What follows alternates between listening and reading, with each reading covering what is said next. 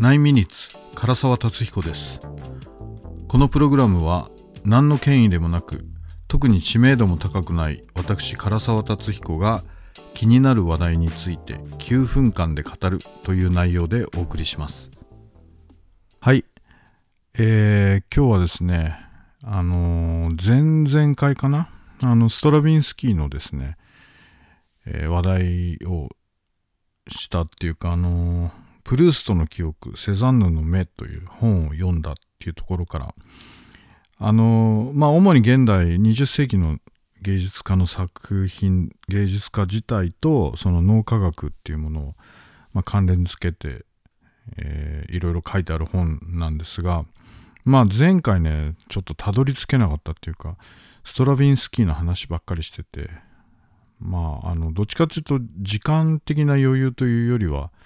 まあ、忘れちゃったっていうのもあるんですけど、ストラヴィンスキーの後にですね、あの、ガートルド・スタインっていう、あの、文学者、うん、なんていうのかな、まあ、あの、美術収集家でもあったのもあって、まあ結構その、現代美術20、まあ、20世紀ですね。20世紀の、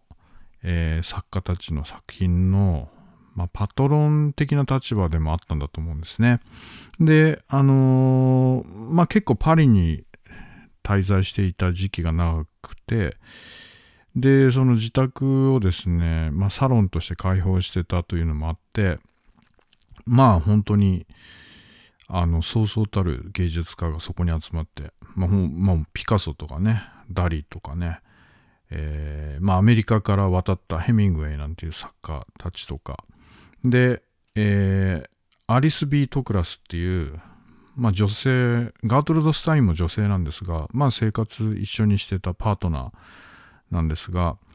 えー、で、そのガートルド・スタインのところに、そうですね、そういう画家とか作家たちが集まって、あの、ヘミングウェイとかね、まあ、あとスコット・フィッツジェラルドなんていう、その1920年代の作家たちに、えー、ロストジェネレーションっていう、まあその、まあグループとして別に名乗ってたわけじゃないんですけど、まあよくロストジェネレーション、失われた世代っていう、えー、言い方で、こう、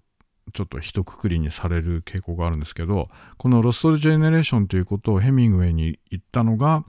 えー、ガートルド・スタインと言われていますね。で、ガートルド・スタイン自体、まあ日本でそんなに知名度高いわけじゃないんですけど、まあ割とこう大物作家、うん、作家としても活動していたし、えー、その美術収集家でもあった。で、あのー、ウッディ・アレンのですね、えー、なんだっけな、えー、ミッドナイト・イン・パリスか。ミッドナイト・イン・パリスっていう映画が、まあ、ちょうどそのタイムスリップしてしまうんですけど、主人公がね。そのタイムスリップした先っていうのが20世紀初頭のパリで、えー、ちょうどそのガートルド・スタインのサロンに行ったりするんですね。で、ガートルド・スタイン役がキャシー・ベイツで、まあこれが結構ハマってる感じだったり、えー、ダリの役が、誰だっけな、あの人は。ちょっと忘れちゃったけどね、ダリとかね、えー、ピカソもいたんだったかな。なんかそのガートルド・スタインのサロンのシーンが再現されているのがなかなか面白くて。で遠目にこうひょろっとしたそのアリス・ビー・トクラス役の人があのチラッと入るんですね。なんかその辺もちょっとこうあなんかいね狙っているんだなみたいなとこあるんですけど。でえっ、ー、とガートルド・スタイン、まあ、作家でもある詩人というか作家でもあるんですけどそのちょっと独特で、えー、文法であるとかねそういうことがややこう何て言うのかな壊す壊してるっていうか、まあ、かなりちょっと変わった文体だったりとかするんですね。でえっ、ー、とポール・ボールズなんていう作家がいるんですけどポール・ボールズは高校の授業でですね、先生にですね、あの、君たちはあのジェームズ・ジェームズ・ジョイスでもガートルド・スタインでもないんだから、あの句読点をちゃんとして文法もきちんとしてあの文を書かないといけないっていうことを言われて。でポール・ボールズは、まあ、ジェームズ・ジョイスは知っていたみたいですけどガートルド・スタインの名前をその時初めて聞いたかなんかで。まあがぜそれでガートルド・スタインに興味が出る、まあ、先生の言ったことが逆にですねポール・ボールズの興味を引いてでポール・ボールズもガートルスタガートルド・スタインを訪ねることになったりするんですが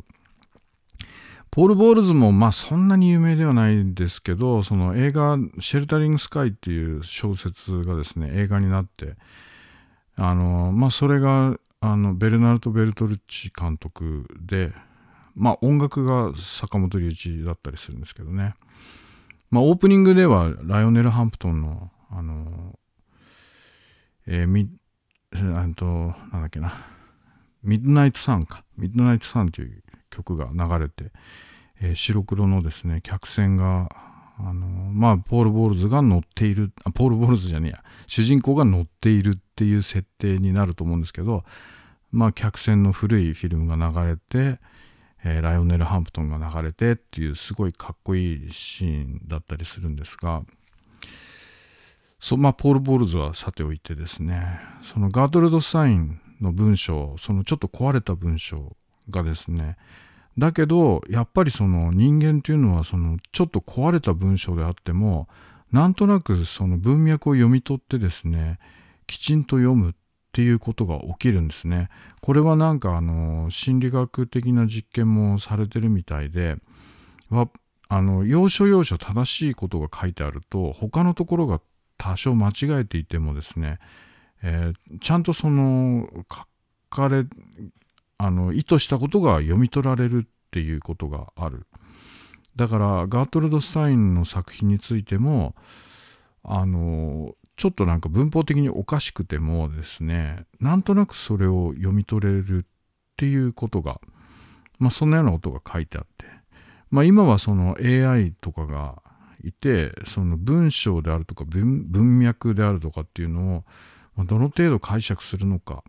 どの程度解釈して、まあ、文章をまたさらに作ったりできるのかっていうことが、まあ、かなりなとこまで来てるっていうのは事実なんですが、まあ、この本によればですよこの本によればあのやっぱりガートルド・スタインを読むことができるのは